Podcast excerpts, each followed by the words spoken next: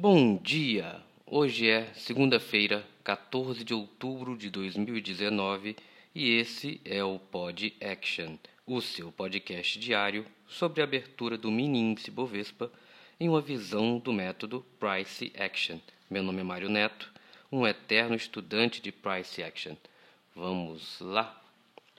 Começando avaliando o gráfico diário do WinV19.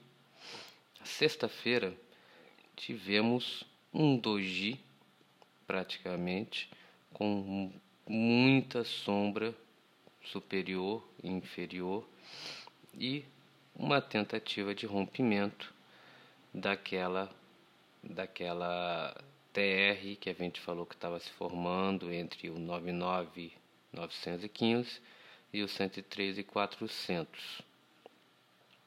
Depois de três da terceira barra de alta, né, na quarta, na quinta e na sexta, na sexta-feira, ele veio tocar aqui no alto dessa lateralidade, dessa TR, e não conseguiu romper. No gráfico dos 60 minutos, a gente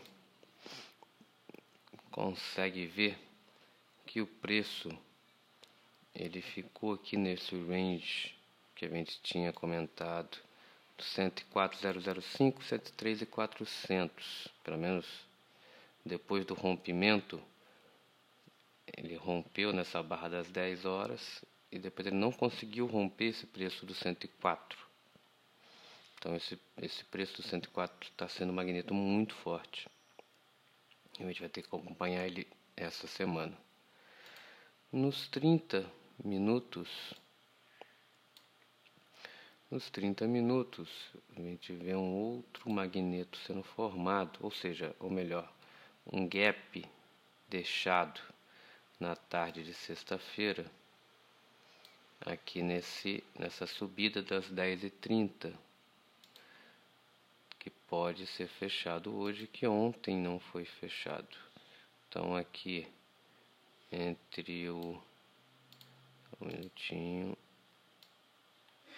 Aqui entre o 103,665 e a máxima da primeira barra, que foi que foi opa no 103,360. Então esse gap de alta deixado aqui na na terça-feira, teve que ele tentou na parte da tarde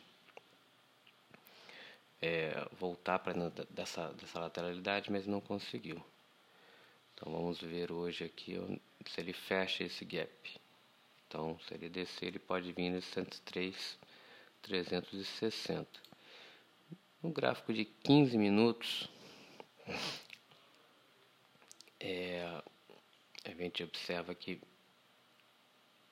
praticamente do final da quinta-feira até as 11 horas, tá?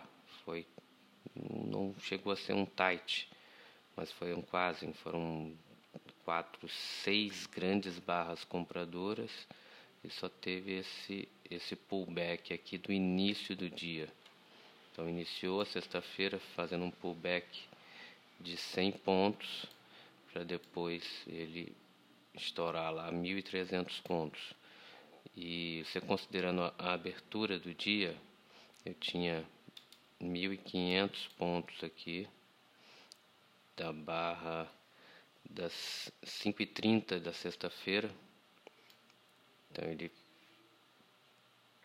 ele fez 1.400 pontos, depois ele fez uma segunda perna aqui que poderíamos considerar também de 1.400 pontos. Então, um movimento projetado muito bom aqui no, no início da sexta-feira. Depois, na parte da tarde, ele ficou totalmente lateral, praticamente alguns momentos com o TTR, como aqui entre as 13h15 até as 14 ele foi uma TTR e ficou nesse range aqui no dia da tarde de ontem. Teve um spike aqui, né, um movimento às 14h15, basicamente foi um movimento climático, mas ele voltou e continuou. Como falei, é, não conseguindo romper o preço dos 104 mil. Nos cinco minutos, nos cinco minutos, a gente considerando aqueles aqueles três magnetos do 103.699, 104, 109, 104, 564. Você vê que ele estava ele estava nesse preço, ele se manteve nesse preço na parte na tarde de ontem, de sexta-feira, desculpa. E depois que ele tentou esse spike na, na tarde, que foi a 104,564, foi só um movimento climático, tá? Foi isso que inclusive gerou essas essas sombras muito grandes, essa barra aqui de 900 pontos totalmente climático, às 14h25, tá, com uma sombra maior do que uma barra, uma barra, quase que a maior barra do dia, e uma sombra do tamanho da barra. Depois, logo depois, um doji com uma sombra monstruosa. Estava demonstrando um movimento totalmente desequilibrado aqui. É, equilibrado, né? Mas demonstrando que ia continuar nessa terra na parte da tarde. Previsões para hoje, eu acredito que ele vai voltar para dentro da lateralidade, tá? Nós fechamos aqui na parte de cima dessa TR do 103.400, 99.915. Eu acho que ele inicialmente ele deve fechar esse gap que a gente falou aqui nos 30 minutos no 103 360. Acho que na abertura pode buscar essa, esse gap. Logo abaixo tem um outro gap entre um gap na verdade da abertura da quinta para sexta, da máxima de quinta para o fechamento da sexta. Então podemos dizer aqui 102,600 e a mínima de sexta-feira 102,835. São, são dois magnetos que ele pode vir buscar agora pela manhã.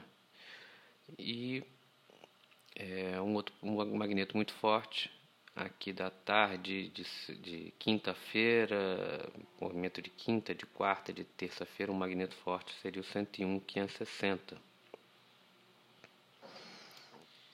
Que foi um spike daqui da tarde do dia 8 e que esse preço foi bem respeitado durante todos os outros dias. Então eu acredito num movimento para baixo, para um movimento de baixa hoje, fechando fechando esses gaps, mas nada muito muito forte, tá? É, calendário econômico hoje não tem nada. E é isso, pessoal. Bons trades para todos e até amanhã com mais um Pod Action. E só mais uma coisa.